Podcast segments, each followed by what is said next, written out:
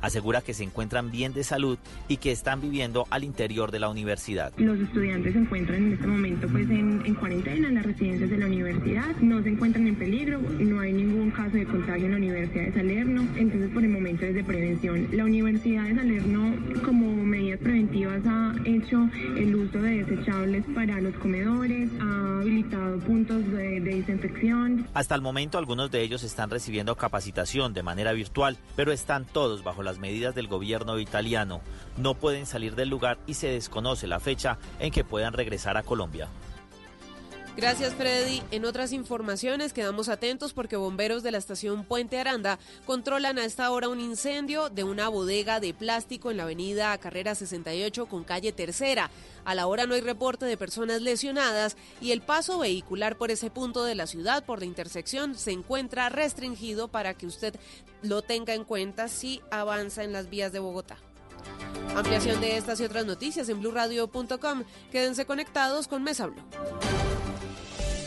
A Volkswagen Gol y Voyage le pusimos lo único que les faltaba. Automático. En Blue Radio son las 8, un minuto. Numeral Vanessa, pregunte del coronavirus. Ya vamos en A vivo los en Mesa nuevos Volkswagen Gol y Volkswagen Voyage les pusimos lo único que les faltaba. Automático. Nuevos Volkswagen Gol y Volkswagen Voyage. Con caja automática secuencial de 6 velocidades, 110 caballos de fuerza, motor de 1.6 litros y más torque. La conectividad, la seguridad y la economía que ya conoces de Volkswagen Gol y Voyage en un nuevo modelo más cómodo de manejar. Ven por el tuyo a un concesionario y pásate a tu Volkswagen automático. Volkswagen. Son las 8 de la noche. Aquí comienza Mesa Blue con Vanessa de la Torre. Muy buenas noches. 8, un minuto. Vanessa, pregunte del coronavirus. El mundo está hablando de esta pandemia. Hay quienes creen que hay una exageración por parte de las autoridades, hay quienes están tomando muy en serio lo que está ocurriendo. Lo cierto es que desde el 7 de enero del 2020, cuando las autoridades chinas identificaron el agente causante de esto que hemos conocido como el coronavirus y que se conoce como el COVID-19, comenzó una alerta que arrancó en Wuhan, una ciudad de 11 millones de personas que se detuvo por completo y de ahí hemos estado viendo todo lo que ha ido ocurriendo, que por supuesto ha llegado a Colombia. Vamos a hablar en el programa de hoy de esto, del coronavirus, de la alerta, de las decisiones que se han tomado, de la emergencia sanitaria que hay en Colombia. El doctor Carlos Álvarez es médico infectólogo, es doctorado en ciencias biológicas de la Universidad de Nantes y hay un montón de preguntas, Carolina, que nos llegan vía redes sociales con el numeral Vanessa Pregunte del coronavirus de muchos oyentes. Vanessa, sí, muchas preguntas con nuestro numeral Vanessa Pregunte del coronavirus. Nos escribe Juan Camilo Orozco. ¿Cómo afrontar un posible o evidente desabastecimiento de alimentos o artículos de higiene y de aseo? También Cristian Mogollón. En colegios y universidades hay más de 500 y 1000 personas que se congregan en horas de receso, meriendas. Las clases no se van a suspender. Nos escribe Alejito Ponce, Vanessa, pregunta del coronavirus. ¿La comida de la calle es un riesgo? También nos preguntan si las medidas son las prudentes y por qué no se toman medidas más estrictas en Colombia. También María Elvira Andrade, ¿por qué todo el mundo está empezando a comprar y, los, y se ven imágenes de supermercados con muchas filas? Maquiavelo el Príncipe, Vanessa, pregunta del coronavirus. ¿Hay que tener varios síntomas o con, tan, o con tan solo uno marcado? ¿Hay que llamar a la línea de atención? El síntoma es un poco de dificultad para respirar, para respirar nos preguntan a esta hora. Bueno, el panorama global es verdaderamente preocupante. China tiene 80.932 casos, 3.172 personas fallecidos, fallecidas. Eh, como lo dijimos hace un momento, pues el país fue el epicentro de este brote y por lo tanto lidera como ese ranking de diagnósticos y de fallecimientos. Corea del Sur, 7.869 casos, 66 personas muertas. Y Corea del Sur ha sido un ejemplo de un muy buen manejo que se le ha dado a esa enfermedad, porque la verdad es que ha logrado contener sobre todo eh, las víctimas fatales. Irán, 10.075 casos con 429 muertos. Japón tiene 1.335 casos con 12 muertos. Singapur, 178 casos. Malasia, 149. Mongolia, un caso. Bahrein, 195. Kuwait, 80. Tailandia tiene 70 casos, 3 personas muertas. Taiwán, 49 casos, una persona muerta. Emiratos Árabes, 74 casos. Irak, 71 casos, con 7 muertos. La India, que es bien particular porque es un país de 1.300 millones de habitantes, tiene 60 casos y una persona muerta. Vietnam tiene 39 casos, Israel 130, Omán 19, Líbano 61, Qatar 262, Azerbaiyán 11 casos, Arabia Saudita 45, Pakistán 20, Filipinas 52 casos, una persona muerta. Palestina tiene 26 casos.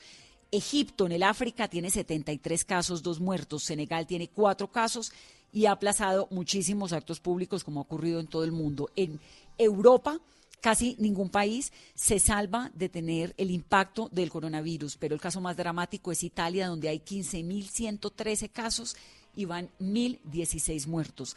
Francia tiene 61 personas muertas y 2.876 casos. España tiene 3.059 casos, 86 personas muertas. Alemania, 2.078 casos. Suiza, 652 casos. El Reino Unido tiene 590 con 8 muertos. Los Países Bajos, 614 casos, 5 muertos. Y así sigue el mundo. Grecia, Islandia, Dinamarca, República Checa, Irlanda, Finlandia, Croacia, Bulgaria, Estonia, Albania, en Europa y en Europa del Este tienen casos. Rusia, 28 contagios. Y esto, por supuesto, ha tenido pues el significado del precio del petróleo, que, que también lo vamos a ver más adelante. En América, el país que más preocupa es Estados Unidos, 1.323 casos, 38 muertos. Canadá es el segundo país del continente, 117 casos y una persona muerta. Y si seguimos en América Latina, llegamos a Argentina con 19 casos, que además es el primer país que tiene una persona fallecida, una paciente de 64 años en Buenos Aires. Brasil tiene 52 casos, eh, Ecuador 17, México 12, Perú 13 casos. Hay 23 casos en Chile, 5 en la Guyana Francesa y en República Dominicana, Costa Rica 22, Panamá 13, Colombia 9.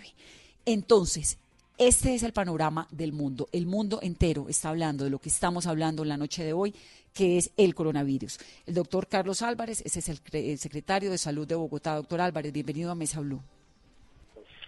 Muy buenas noches, pero perdóneme, mi nombre es Alejandro Gómez.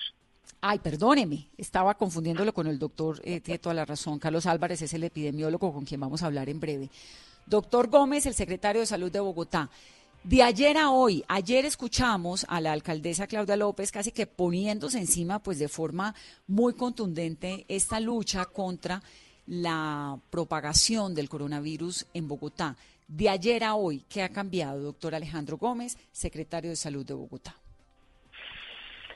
Eh, pues muchas gracias por el contacto. Eh, la verdad de ayer a hoy ha cambiado una percepción de quién tiene la responsabilidad de proteger a la ciudadanía y de proteger a las personas mayores del contagio de coronavirus.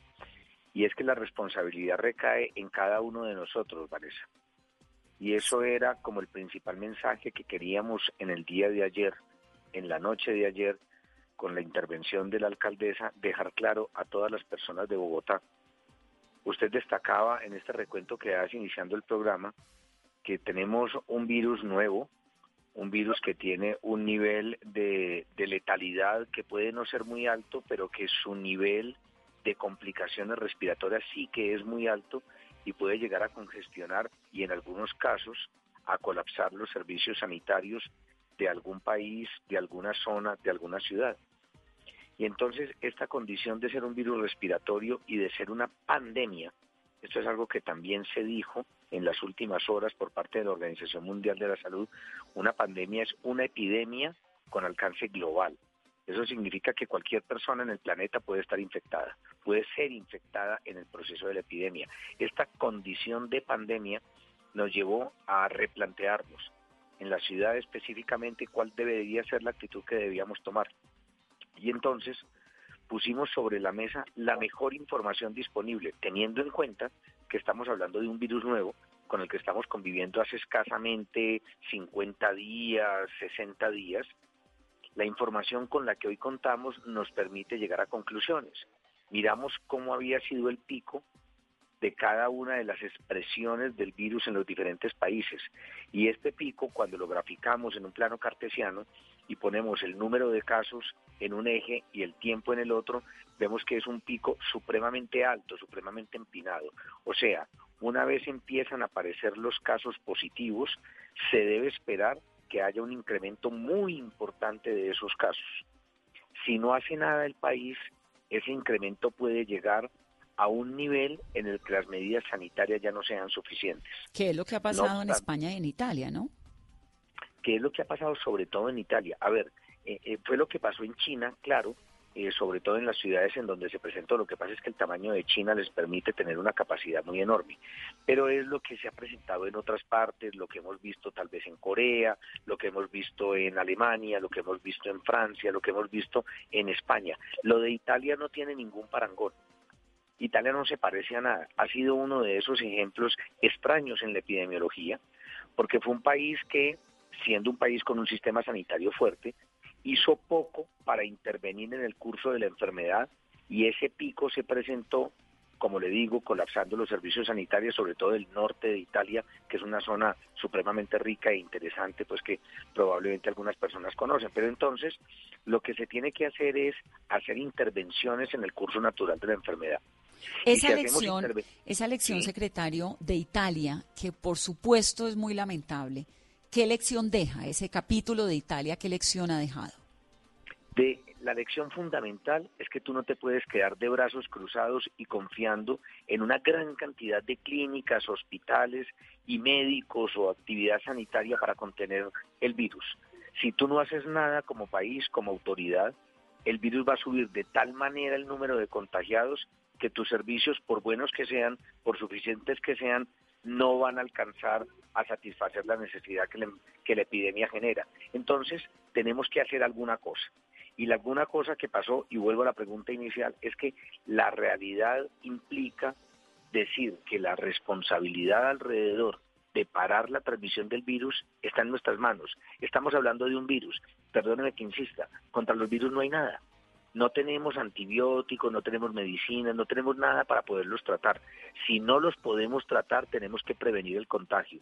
Y las medidas que se tomaron ayer en Bogotá van exactamente en ese sentido. Tres tipos de medidas. Una, de tipo individual, lavarse las manos cada tres horas y volverlo una rutina. Por eso la invitación a que lo volvamos una rutina y el apoyo enorme que nos han dado los medios de comunicación nos ha servido para que hoy estamos aprendiendo. Yo mismo no me lavé las manos cada tres horas como correspondía, pero nos vamos recordando cada tres horas. Caramba, tienes que tener esta práctica porque previene el 50% de los contagios. Además, si hay personas que tienen algún síndrome gripal, que en un principio no se puede diferenciar del COVID-19, pues quédate en casa, no vayas a tu trabajo, no vayas a tu escuela, no vayas a tu colegio ni a tu universidad para evitar el contagio y utiliza un bloqueo mecánico como es el tapabocas. Pero además tomamos la medida de evitar el contacto social. Y esta es una medida dolorosa, pero que hay que decirlo. La Organización Mundial de la Salud cataloga como una gran aglomeración de personas aquellas que pasan de mil. Por eso nosotros pusimos el número de mil como el límite máximo para las congregaciones, aglomeraciones, reuniones de personas. No debe haber más de mil personas reunidas en un sitio por más de media hora. Ese es el punto que tomamos porque además nuevamente, tratándose de un virus respiratorio, se esparce por mínimas gotitas de saliva que todos generamos y entonces está en el ambiente ese secretario. sí, señora. Secretario, en el tema de las aglomeraciones hemos escuchado muchas críticas y muchas preguntas de nuestros oyentes a esta hora, que por qué no se han suspendido las clases en los colegios cuando, por ejemplo, en entornos como los descansos se concentran más de 100 o 200 estudiantes. Estupenda pregunta. Cuando uno como gobierno se pone a pensar qué medidas debo tomar, tiene que sopesar, lo decía el, director mundial de la OMS, tiene que sopesar de un lado el cuidado que hay que tener con la salud colectiva y de otro la posibilidad de bloquear completamente una ciudad. El bloquear, nosotros no vivimos en ciudades porque sea un accidente, vivimos en ciudades porque el conglomerado de ciudad más bien, el conglomerado humano en ciudad favorece el intercambio, la producción de conocimiento, el comercio, etcétera, etcétera. Si nosotros bloqueamos completamente la ciudad, si nosotros hubiéramos salido ayer a decir se acaban las clases en este momento, se acaba el transporte público, estaríamos paralizando completamente la ciudad y pensamos que las condiciones hoy no justifican ese tipo de medidas, por el contrario si empezamos a tomar medidas menos drásticas, es probable que no tengamos que llegar a esas. Si empezamos a espaciar la montada en el transporte público, entonces se decía en la medida de anoche, vamos a decirle a todas las personas que tienen empresas, a todos los empleadores, vamos a escalonar la entrada de las personas al trabajo. Si ya no entramos todos al transporte público entre 6 y 8 de la mañana, ni salimos todos del trabajo y nos montamos en el transporte público entre 6 y 8 de la tarde, pues vamos a espaciar eh, la utilización del transporte público. Eso nos permite que no tengan esos niveles de congestión que son otras tantas aglomeraciones que estamos tratando de evitar. ¿Es probable que tengamos que cerrar los colegios y las universidades? Sí, es probable. Es una de las posibilidades que a uno le queda de manera más drástica en el futuro. Si no hiciéramos nada, puede que estuviéramos abocados a hacer ese tipo de medidas. Eso depende de, qué, porque uno ve, por ejemplo, Francia cerró hoy colegios y universidades. En Estados Unidos, bueno, la Universidad de Columbia está cerrada, Harvard está cerrado, cerraron el semestre, pues lo cerraron es que terminó eh, la orden de ser digitales. Acá, digamos, lo está liderando la Universidad de los Andes. ¿De qué depende que haya una determinación así de contundente con los colegios y universidades? El ejemplo que usted le pone es muy bueno. ¿Qué pasó en Francia? ¿Qué pasó en, en Madrid para que tomaran esas medidas? ¿En qué momento lo tomaron? Probablemente a Madrid y a Francia llegó el virus y empezaron a tener casos hace dos o tres semanas. Nosotros no tenemos esa condición. Empezamos a tomar medidas como si tuviéramos esa condición para tratar de prevenirlo. Insisto en que esto es una curva de presentación y estamos tratando de aplanar la curva. O sea, no podemos ya evitar que el virus llegue, sabemos que vamos a tener más casos, pero la diferencia entre tener la semana entrante, qué sé yo, un número cualquiera, 700 casos y tener 50, es que las personas empiecen a tener medidas de autocontrol como la lavada de manos, como el evitar la, la congregación de más de mil personas en un evento masivo y como el empezar a espaciar el tiempo de uso del transporte público. Eso es lo que estamos haciendo. La mejor evidencia que hoy nos muestra el mundo nos permite decir que medidas de este tipo nos podrían evitar no solo la congestión brutal de los servicios de salud, que lleguen a que no seamos capaces de contener la enfermedad, sino a que no tengamos que cerrar una ciudad a calicanto como está en este momento Milán o como se hizo en las ciudades chinas. Como se hizo en Wuhan, es que Wuhan a uno se le olvida, pero el 23 de enero cuando nadie estaba hablando de esto, una ciudad de 11 millones de habitantes se cerró, ¿no? También tomaron como una determinación muy drástica muy temprano y entre lo mucho que uno ha leído para, para tratar de entender como esta repercusión del coronavirus, doctor Gómez, encuentra que, digamos, hay como unos porcentajes y bueno, las gráficas que tratan como de, explicar un montón de cosas dicen, mire, cuando ya hay casos es porque hay un montón de casos más que no están aún diagnosticados. ¿Qué hay de cierto en eso o qué, qué tanto se puede predecir? Que si hay nueve casos ya en Colombia, que están diagnosticados, hay un montón más que no lo están necesariamente. Es probable que así sea. Eh, el periodo de incubación de la enfermedad, que significa, en términos coloquiales, cuánto tiempo pasa entre el contacto que tengo con una persona infectada y que me infecta, y el momento en que yo desarrollo la enfermedad, puede ser hasta de 14 o 15 días. Eso significa que durante 14 o 15 días yo voy a portar el virus y lo voy a transmitir sin tener ninguna condición clínica de infección respiratoria. Eso hace un poco incontrolable el asunto.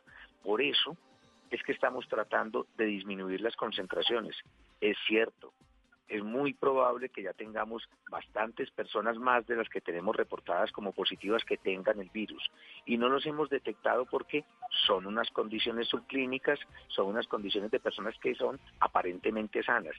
Imagínese usted que hasta el 80% de las personas que tienen el virus COVID-19 pueden no presentar ningún cuadro respiratorio. Eso me parece me parece importantísimo recalcárselo a la gente, doctor Gómez. Usted, una persona que parece sana, puede tener coronavirus y no se está dando cuenta y lo está transmitiendo. Por supuesto que sí, y es un fenómeno de todas las enfermedades infecciosas, de todas. Siempre existe el portador asintomático, muchos de ellos en el periodo de incubación que estamos hablando, pero incluso hay muchos pacientes que cursan con una enfermedad muy leve. De ahí que la estrategia que está planteando Bogotá es que vamos a atender a la gente preferiblemente en sus hogares. Si hasta el 80% de las personas tienen un síndrome catarral relativamente sencillo, pues no hay ninguna necesidad de ir a la red hospitalaria, que es lo que ha pasado en otros países y que al congestionar la red hospitalaria no tiene cómo responder a los más graves. Esa es la apuesta que estamos haciendo y si usted tiene un proceso respiratorio leve, eventualmente puede ser COVID-19, pero si se queda en casa, si usted no va al trabajo, si usted no asiste a la escuela o a la universidad, pues no va a transmitir el virus y eso permitirá que la tasa de representación de, ese, de, esa, de esa enfermedad en la ciudad de Bogotá sea mucho menos que si dejamos a esa persona libremente circulando. Secretario, secretario, hoy ya han llegado pasajeros provenientes de España, de Francia, de Italia, de China. ¿Cómo se está haciendo ese control del autoaislamiento? Eso es un tema que debo decir está más en manos del gobierno nacional. El tema de migración, eh, indudablemente, esto está demostrando una vez más que en materia de personas, el puerto más importante que tiene Colombia con el exterior es el aeropuerto El Dorado. Aquí llega el mayor número de personas que vienen del exterior. Hay unos filtros, por supuesto, que se han establecido en el aeropuerto. Migración ha hecho un gran esfuerzo. Se tienen algunos mecanismos para poder que las personas nos hagan un chequeo de dónde estuvieron, de qué síntomas tienen, etcétera. Pero todo esto es insuficiente a menos que contemos con la, con la colaboración de las personas. De ahí que el mensaje que mandábamos desde el día de ayer es que nos tenemos que hacer responsables. Yo me sorprendía en algunos casos en redes sociales cuando algunas personas hacían unas denuncias según las cuales venían del exterior, tenían un síndrome respiratorio y habían pasado por las barreras y nadie los había mirado. Caramba, creo que a esto le corresponde algo de autorresponsabilidad con la salud de las personas de Bogotá, con la salud de las personas de Colombia. Ese es el mensaje que queremos llevar. Bogotá ha respondido con cultura ciudadana ante muchos retos. Si ahora nos hacemos cargo de nuestra salud, de la salud de nuestra familia y de la salud de nuestras personas mayores, con seguridad que vamos a tener unos resultados mucho más alentadores que si no hiciéramos ese esfuerzo. Sí, eso es importantísimo, saber que realmente hay una hay un porcentaje de responsabilidad de cada uno, ¿no? Muy muy delicado. Mañana es viernes, hoy es jueves, Bogotá es una, una ciudad fiestera donde la gente sale a comer, donde la gente sale a rumbear. ¿Qué medidas extras se están tomando para una noche como mañana, una noche de viernes en Bogotá, si hay alguna? Las nuestras son recomendaciones que estamos impartiendo a toda la ciudadanía e instrucciones de lo que se debiera y lo que no se debiera hacer. Mañana lo sé, no constituye un riesgo inusitado el ir a un restaurante. No debemos dejar de ir a un centro comercial. En un centro comercial nunca se reúnen mil personas en un solo sitio durante media hora. O sea, no es lo mismo un evento multitudinario, un concierto, un culto religioso, un evento deportivo, que lo que tenemos todos los días en el centro de la ciudad, en los centros comerciales, que es una condición de tránsito. Por eso no estamos diciendo que esto se debe eliminar, que esto se debe limitar. Bogotá no está prohibiendo nada, no está cerrando nada, está mandando unas instrucciones en el sentido de que limitemos algunas de nuestras actividades y las debemos limitar de manera extraordinaria porque estamos en una condición epidemiológica extraordinaria. Esto nos está poniendo a prueba que tanto somos capaces de adquirir unas actitudes personales, unas prácticas culturales que nos permitan protegernos y proteger a los demás. ¿Eso no es un mensaje un poco contraproducente o, contradictorio? Decir, bueno, miren, no hay una alerta tanto como para que la gente no deje de ir al colegio ni deje de ir a los centros comerciales, pero sí frenamos eventos muy masivos. Si finalmente lo que está demostrando el, coronavirus es que la, el contagio es exponencial, digamos, yo sola puedo contagiar a 3, 4, 100 personas, ¿no?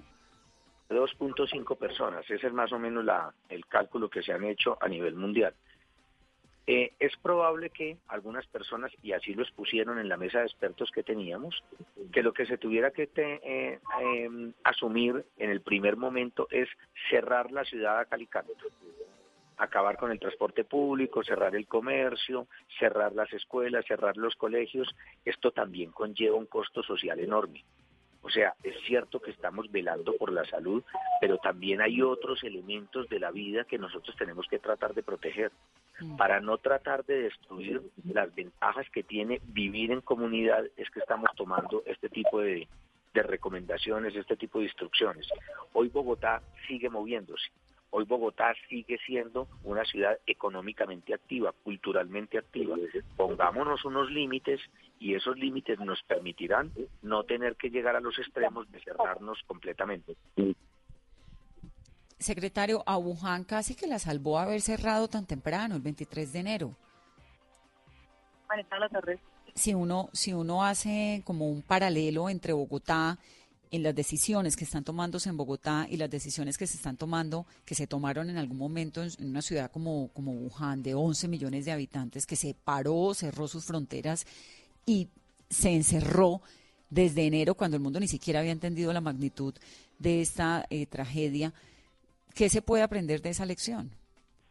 Yo creo que nosotros no somos muy comparables y ninguna ciudad del mundo es muy comparable con la ciudad donde se origina una enfermedad porque cuando se origina una enfermedad pocas veces se detecta dónde se originó exactamente. Cuando se detecta el primer caso, que se detecta un caso mortal además en esta ciudad, probablemente había cientos ya.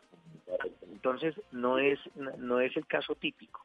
Nosotros tenemos que mirar lo que pasó en Grecia, lo que pasó en Emiratos Árabes, lo que pasó en Francia, lo que pasó en España, lo que está pasando en Argentina probablemente. Cada uno de los países tiene una particularidad no creo que seamos lo más comparable con una sociedad como la China. En Japón se logró un resultado X y en Corea otro. Probablemente allá hay una disciplina cultural diferente, pero pensamos que nosotros podemos tener un muy buen resultado, por eso empezamos a tomar medidas importantes desde el primer momento en que tuvimos los primeros casos positivos y estamos confiando en que la cultura ciudadana nos permita evitar una gran cantidad de casos graves.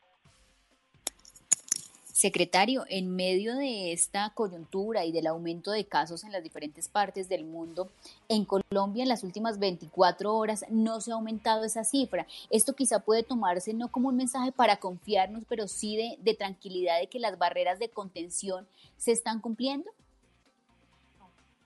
No, yo no me atrevería a llegar a esa conclusión.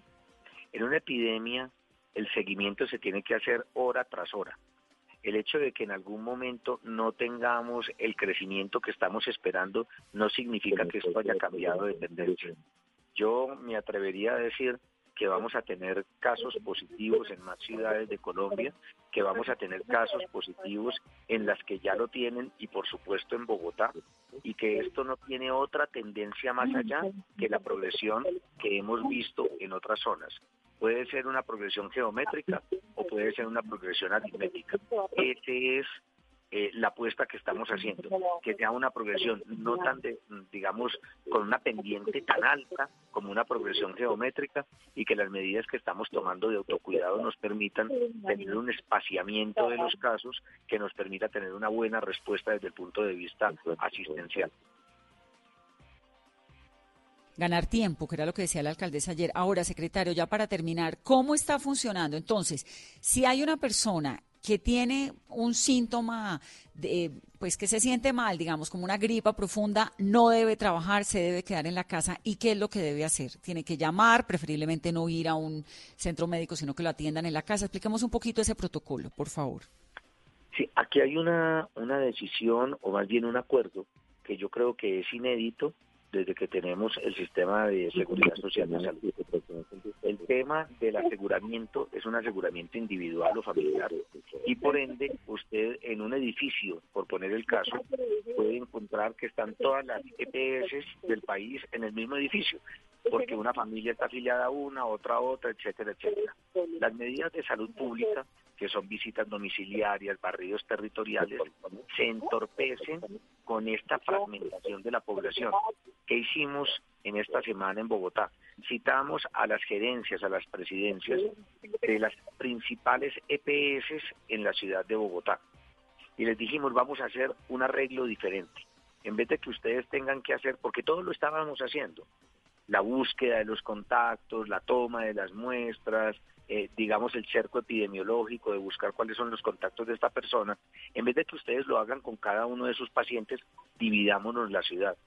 Y de acuerdo al número de afiliados que cada uno tenga, en proporción a la que es la población de Bogotá, pues usted se encarga de un territorio y yo me encargo de otro.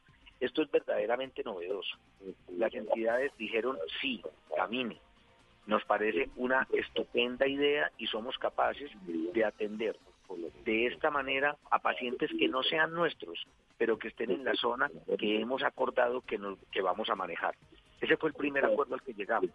En el segundo día, que lo hicimos en el día de ayer, ayer de hecho, conversábamos cómo, cómo pudiera funcionar esto mejor y decidimos que tal vez la mejor forma era vamos a poner una bolsa común de, de fondos y en esos fondos vamos a patrocinar o a financiar esta estrategia de atención domiciliaria. Entonces, como usted bien lo dice, si una persona tiene un problema respiratorio, lo primero que debe hacer es un autoaislamiento, quedarse en casa, sea un niño o sea una persona adulta. Además de eso, debe llamar al 123 y a través de esta línea telefónica le vamos a direccionar a una persona, a un, a un profesional de la salud debidamente formado, que le va a preguntar unos datos y le va a dar orientación le dice, caramba, usted tiene este riesgo o no lo tiene, quédese tranquilo en casa, no hay lío. Si tiene el riesgo, le voy a enviar una unidad médica que le va a visitar en casa, que le va a revisar cuáles son sus condiciones físicas, pero además las condiciones en que vive para intervenir ese riesgo. Ese es el gran modelo que estamos planteando. ¿Y hay suficiente personal para, para los casos, doctor? En ese proceso estamos ya tenemos alrededor de 15 equipos recorriendo la ciudad de arriba abajo, por supuesto, no de arriba abajo, me corrijo. De norte a sur. sectorizados. Sur, oriente, occidente. Claro, son equipos sectorizados para ser muchísimo más eficientes. Entonces, eh, tenemos equipos en las diferentes partes de la ciudad, estamos trabajando en ese sentido. Hasta ahora nos ha ido supremamente bien la utilización de la línea telefónica ha sido supremamente buena y pensamos que esta nueva estrategia nos permitirá contener lo que es un hecho en Bogotá y en el resto del país, que es la llegada del COVID-19. ¿Y kits hay suficientes para los exámenes, para la prueba del coronavirus? Que ese es como otro de los mitos urbanos que hay. A ver, la prueba diagnóstica es una prueba compleja, de alto nivel de complejidad, que la tiene en primer lugar el Instituto Nacional de Salud. El Instituto Nacional de Salud es, digamos, el primer laboratorio grande a nivel latinoamericano que la tuvo. En este momento, el Laboratorio de Salud Pública del Distrito Capital también tiene la prueba y tenemos suficientes pruebas para hacer los diagnósticos que se requieran. Hay, hay, el otro, digamos, tema es si se está privilegiando la salud sobre la economía. Entonces, no, que es que los chinos privilegiaron la salud sobre la economía, pero que en Colombia no frenar necesariamente las actividades económicas, entonces está dándole una prioridad al asunto económico sobre la salud. ¿Hay esa, esa dualidad? Yo creo que en el caso de Bogotá quedó absolutamente claro. Estamos privilegiando la salud sobre todas las cosas sabemos que estamos eh, asumiendo unos costos políticos, unos costos de popularidad, porque tal vez no es muy bueno uno tomar una medida que lleva a cancelar un evento deportivo, a cancelar un evento cultural, a cancelar una actividad de diversión. Por supuesto que esto es un riesgo que estamos calculando, pero lo que está eh, lo que vamos a ganar en materia de salud es muchísimo más importante. Para nosotros la vida es sagrada todo lo que hagamos en esfuerzos por conservar la vida y la salud de la población está justificado. No lo estamos haciendo de manera, digamos, caprichosa. Estamos consultando las mejores fuentes con que hoy contamos y pensamos que estamos en el camino correcto. Por supuesto, estaremos evaluando nuestras medidas día a día y si tenemos que ajustarlas, las ajustaremos. Doctor Gómez, que le da uno es cierto alivio, ¿no? Un poco como escuchar a la alcaldesa y como saber que hay un equipo que tiene encima la responsabilidad y que además está tomando las decisiones que parecen muy coherentes frente a una eh, pandemia con unas cifras muy, muy preocupantes y, pues en eso sí, lo que decíamos al comienzo y, la intención, digamos, de leer todo lo que está pasando en el mundo y de contar todos los casos que hay en el mundo es como para decir, miren, la situación verdaderamente es muy seria. Así que muchas gracias, pues usted debe estar ocupadísimo, así que gracias por estar en Mesa Blue esta noche, doctor Alejandro Gómez, que es el secretario de Salud de Bogotá. A ustedes muchísimas gracias y estoy a sus órdenes. Gracias. Vamos a hablar en breve, tenemos dos historias. Nancy es una mujer que tiene 44 años y es familiar del primer paciente que se contagió del coronavirus en Ecuador. Ella, digamos, la que se contagió es una mujer de 71 años, pero es que ella contagió a un montón de gente de su familia y Nancy es uno de esos miembros de la familia que está lidiando con esto del coronavirus. Y vamos a hablar, como lo dijimos desde el comienzo, con el doctor Carlos Álvarez, que es médico infectólogo, que nos va a ayudar a comprender un montón de preguntas y de interrogantes que todos, ustedes y yo, tenemos. Volvemos en breve en Mesa Blue. ¿Qué es ser mamá? Ser mamá es enseñar. Es ser el centro, el comienzo y el final de la familia. Es hacer cada momento especial. Es unir las generaciones y pasar el legado. Tal como hace mucho tiempo, ella te lo pasó a ti. Super Arepa. La harina para hacer arepas de las super mamás. Trabajamos pensando en usted. Estás escuchando Blue Radio, un país lleno de positivismo, un país que dice siempre se puede. ¿Sabías que con lo que pagas de arriendo puedes tener casa propia? Acércate ya a nuestras oficinas del Banco Popular. Aprovecha las tasas de interés y beneficios especiales en la Feria Positiva de Vivienda y dile siempre se puede a tu sueño de tener casa propia con el Banco Popular. Ven al Banco Popular. Aquí siempre se puede. Somos Grupo Aval, vigilados por Intendencia Financiera de Colombia.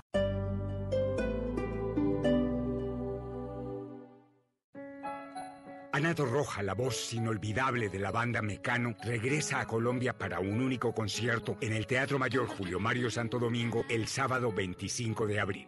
Compre ya sus entradas a través de primera fila o en taquillas del teatro. Apoya Bancolombia y Caracol Televisión. Invita a Blue Radio y Alcaldía de Bogotá. Más información www.teatromayor.org. Código PULEB BBO 280.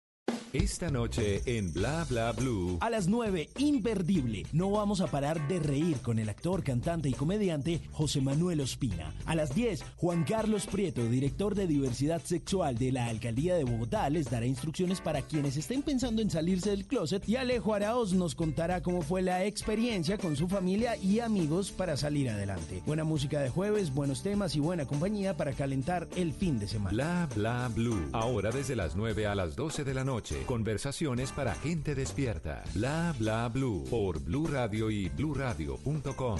La nueva alternativa.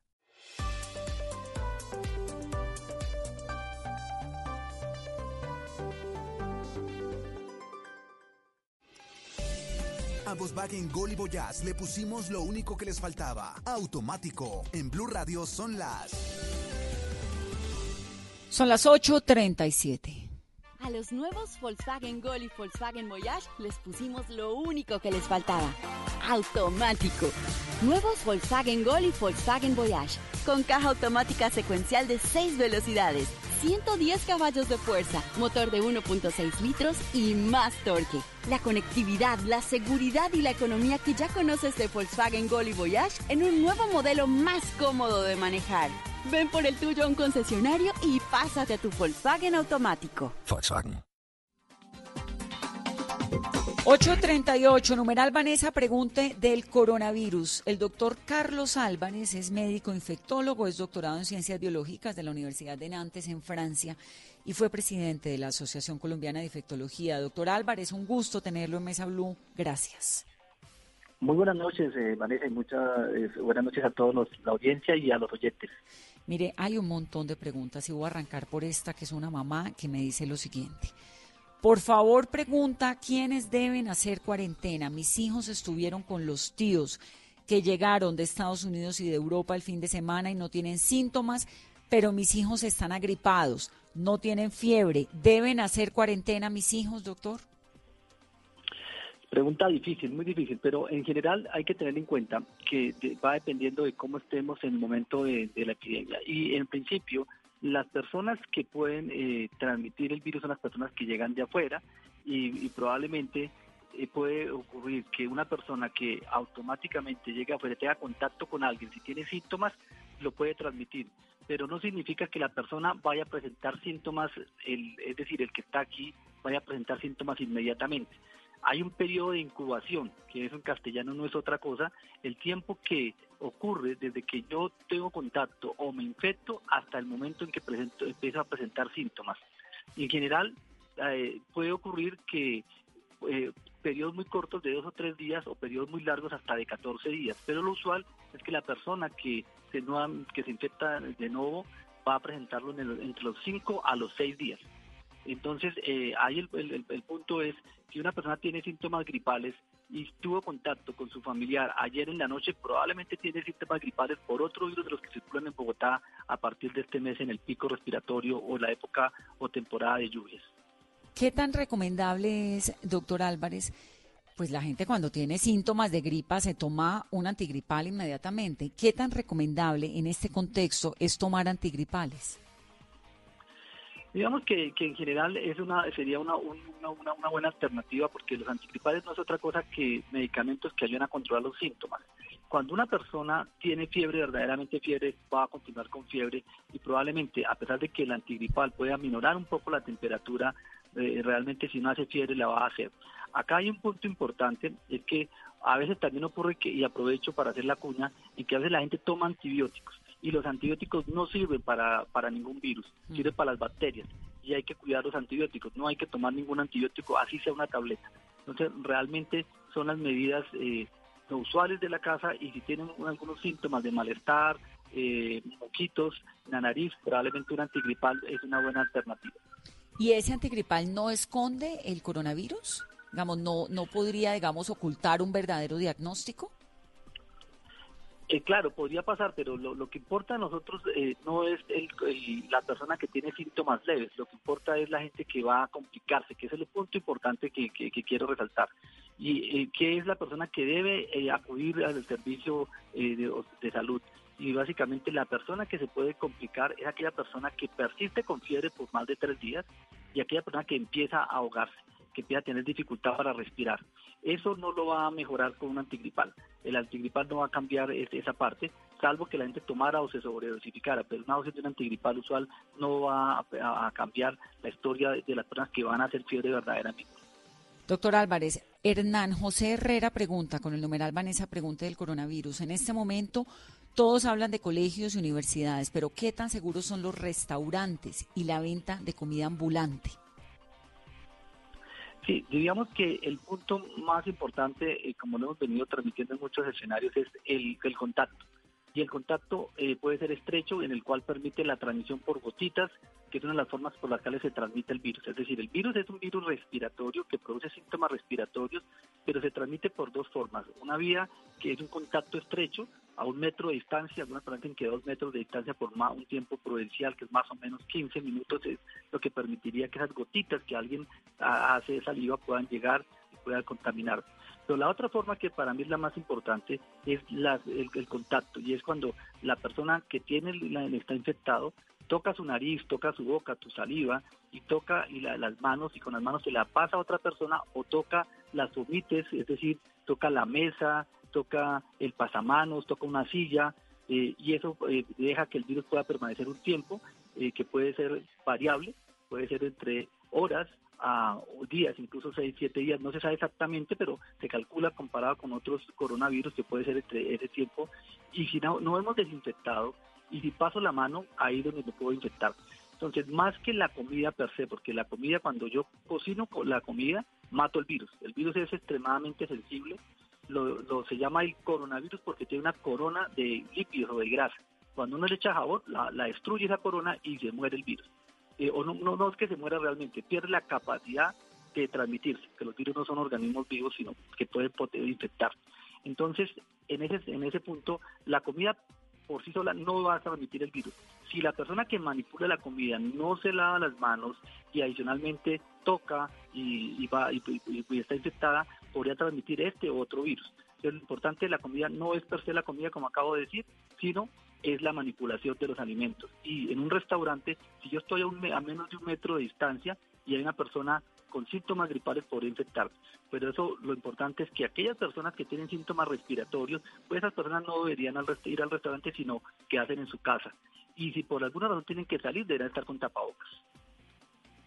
Doctor, eh, algunos oyentes nos envían fotos de algunas farmacias donde ya empieza a verse que escasea, por ejemplo, los antigripales, la vitamina C. ¿Qué tan bueno y qué se le puede decir a los oyentes eh, para intentar prevenir y mitigar vitamina C, jugos verdes, algunos alimentos? Sí, yo creo que el, punto importante es tener un sistema inmune adecuado y el sistema inmune adecuado se logra con una nutrición adecuada. No necesariamente significa que me llene vitamina C. La vitamina C el organismo necesita probablemente la consumimos cuando consumimos un cítrico, llámese una naranja, una mandarina o cualquier otra de nuestras frutas tropicales. No creo que tomar vitamina C, tomar tabletas de vitamina C nos vaya a mejorar las defensas eh, si eso pudiera ocurrir en un escenario en que la gente esté desnutrida. Pero una persona con una naranja, un jugo de naranja que se tome o que tome una dos frutas a la semana tiene una vitamina C suficiente. Entonces yo no no es no es una medida en que vayamos a eh, permitir que las ahora especulen con la vitamina C porque probablemente no tienen ningún beneficio demostrado. Puede ser que haga solo un efecto de placebo, que aumente y haga tener la sensación de que está mejor, pero en realidad eso no ha demostrado que nos vaya a disminuir eh, la posibilidad de eh, infectarme y o que me vaya mejor con eso si llega a tener alguna eh, infección respiratoria, incluyendo el coronavirus. ¿Cómo, ¿Cómo se suben las defensas? En realidad es, es una de los puntos más, más, complejos, pero voy a tratar de resumirlo en tres puntos. Uno, tener una nutrición adecuada, como acabo de decirlo. Y las otras dos cosas que realmente modifican la defensa, parece, parece el consejo de abuelita, pero es así, es el estado, el estado de ánimo cuando mi ánimo está caído estoy deprimido, eh, mis defensas también se bajan. Y eso lo puede uno ver cuando una persona le aparece un fuego en el, en el labio, que es un virus del herpes que aparece cuando se bajan mis defensas por mi estado de depresión o cuando estoy que tengo mucho estrés. Entonces casi que uno podría resumir estar feliz, no estresarse y que estar bien nutrido. Obviamente eso suena muy bueno decirlo, pero no tan fácil de cumplir en el día a día. Pero esos son realmente los consejos que pueden lograr eh, tener unas defensas adecuadas. Lo otro, pues, pasa a ser una parte especulativa. Eso me parece tan importante lo que usted me está diciendo, doctor, que el estado de ánimo es fundamental en cómo uno se siente, ¿no? Que además siempre en este programa los expertos nos lo dicen, pero la gente lo pasa como de agache. Realmente sentirse bien es bien importante para la salud. Completamente, no, no, y, está, eh, hay soporte científico de lo, de lo que acabo de decir, de cómo es la importancia de tener estado de ánimo, no solo para esta eh, proteger de infecciones, sino para desarrollar y adicionalmente para que se me retiren otras, otras enfermedades, eh, eh, enfermedades no solo infecciosas. Dice un oyente con el numeral Vanessa pregunta del coronavirus si las medidas que se han tomado en Bogotá son suficientes y por qué no hay medidas más estrictas.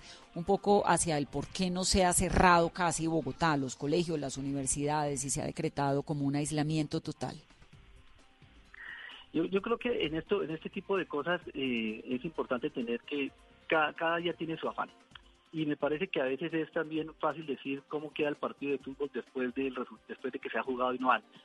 Acá creo que estamos viendo unos escenarios diferentes, que los países son diferentes, las condiciones son diferentes. Es importante que a veces se tiende a comparar uno con otro, pero hay que tener en cuenta que la población, el mismo clima, por ejemplo, en Europa o Asia están en invierno, que es el momento en que normalmente circulan los virus respiratorios. Eh, la, la edad de la población es diferente y hace también que un país sea diferente y algunas medidas que se toman también pueden hacer cosas diferentes. Pero hay que sopesar todos los pros y contras que pueden suceder cuando se toman una de estas medidas y, yo creo que eh, Colombia y Bogotá han pasado eh, desde la semana pasada a la fase de contención. Y en la fase de contención siempre se recomiendan medidas que están algunas descritas en los libros y otras que eh, ya se han probado. Pero, por ejemplo, la estrategia que tomó China con Wuhan de cerrar completamente y por el cordón sanitario, una medida que no se hacía desde la Edad Media, una medida que estaba escrita en los libros para, para disminuir o aplanar la curva. Y, y esto es un punto importante. Aquí lo que se pretende no es evitar que la gente se infecte. es una, un algo que a veces se, se olvida porque desafortunadamente nos vamos a tener que convivir con este nuevo coronavirus por lo menos pues, durante los próximos meses. Y lo que hace estas medidas de restricción, eh, desde algunas leves hasta otras más eh, severas, es que retarda la contaminación, o mejor, la infección de la población al mismo tiempo. Es decir, lo que se trata de hacer con estas medidas es evitar que todos nos enfermemos al tiempo, porque cuando eso ocurre, pues ningún país y ninguna eh, infraestructura hospitalaria es suficiente para poder atender a los que realmente tienen que ir a los hospitales. Acá hay un punto importante que la mayoría de la gente va a tener síntomas leves, pero no se nos puede olvidar que hay un porcentaje de personas eh, que van a estar requerir hospitalización y van a requerir unidades de cuidado intensivo y no podemos esperar que todo se hagan, todos lleguen al tiempo y eso es justamente lo que hacen las medidas. Pero hay que sopesarlas en que lo que implica eh, en un momento para una ciudad cerrar, por ejemplo, las escuelas o los colegios y lo que implica para una familia que no tenga eh, los recursos suficientes de que su hijo se quede en su casa, que no tenga quien lo cuide, de que no tenga alimentación. Eh, hay muchos colegios en Bogotá, por ejemplo, que los niños comen lo que les dan en el colegio y al cerrarlo tiene ese impacto. Yo creo que hay medidas que tienen que tenerse en cuenta, no solamente eh, el cerrar por cerrar, sino lo que está implicando. A mí me parece que las medidas que se están ido tomando pues van ir acorde a lo que tenemos. En este momento tenemos casos esporádicos y alguien podría decir, hay muchos casos por ahí ocultos porque no es fácil de controlar. Es probable que sí, pero hasta que no aparezcan, pues no se puede tomar medidas mucho más drásticas. Creo que hay que ir evaluando. Lo importante es evaluar rápidamente y tomar decisiones rápidamente eh, a medida que van apareciendo o van cambiando las condiciones. Álvarez, ¿cuándo, pero tal vez sobre todo cómo, cómo se va a frenar esta expansión del coronavirus? ¿Qué es lo que tiene que pasar? Sí, digamos que lo que hace que, que, empiece a ocurrir, y eso fue parte del concepto de la pandemia, en que potencialmente todos nos podemos infectar y probablemente eh, todos somos susceptibles y podemos ir infectándonos poco a poco. Pero entonces lo que sea, lo que va a pasar y es lo, lo, que se comporta como otros virus que es importante porque podría ser diferente, pero si se comporta como los otros virus respiratorios para tener en cuenta la influenza el mismo H1N1 va a hacer que durante unos meses hay mayor número de personas que se infectan y un número de personas que se enferman y otras personas que van, la mayoría se curan. Entonces, a medida que haya más gente curada, eh, probablemente no tienen capacidad de transmitir y por eso cada vez va a haber menos gente y, también que se enferme. Y eso al final va a hacer que con el tiempo tenemos una gente que le dio la infección, otra que se curó y otra que está susceptible que se pueda infectar. No es eh, por lo que tenemos ahora sin tratamiento y sin vacuna. Si llegamos a tener una vacuna, pues es muy fácil porque a la gente que no le ha dado, pues se vacuna y ya se protege a esa, población, que es lo que eh, hacemos con otras enfermedades infecciosas como el polio, el sarampión, que ya las tenemos controladas. En este caso, como no lo tenemos, y creo que lo que se está haciendo, eh, y, tú lo decías al comienzo, Vanessa, se está ganando tiempo. Creo que ahí hay que también darle gracias al gobierno de China, porque el gobierno de China tuvo unas medidas muy restrictivas que nos permitió ganar tiempo para ir preparándonos para lo que se venía. Doctor, una persona que se contagia y que se cura, ¿puede repetir coronavirus o no se sabe todavía? Todavía no se sabe, todavía no se sabe. Diríamos que la lógica diría que en principio las personas eh, que les da podrían eh, quedar inmunizadas, quedar protegidas, pero eso todavía eh, sería especulativo decirlo. Eso sería como la lógica, pero no siempre la lógica se da y no siempre los virus leen los libros, entonces no hacen lo que nosotros queremos que pase. Esperemos que sí, porque eso nos facilitaría la vida para el control del virus. Doctor Álvarez, nos preguntan también, por ejemplo, que si una persona que tuvo H1N1 puede ser más vulnerable a, tener coronavirus. Eh, no se sabe, pero diríamos que en principio no, no, no, tendría relación. Los virus son, son, tienen familias diferentes, así como hablamos de los mamíferos, cuando hablamos de los virus uno podría estar hablando de las aves y los rinocerontes.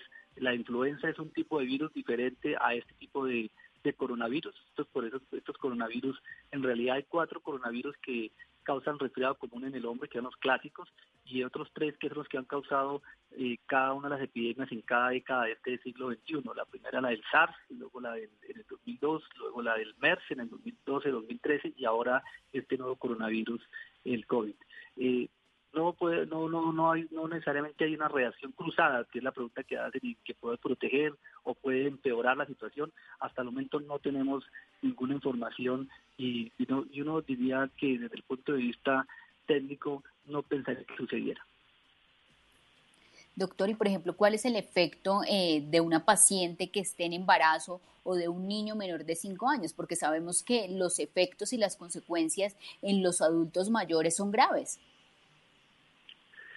Sí, eh, en este momento lo que estábamos viendo es que a medida que aumenta la edad, las, las, complicaciones son más graves y más serias. Y eso cambia la mortalidad completamente de una persona que tiene 15, 20 años, que puede ser de tasas de 0,2, es de 2 por cada mil, a hasta 12 o 15 eh, por cada 100 en personas mayores de 75, 80 años.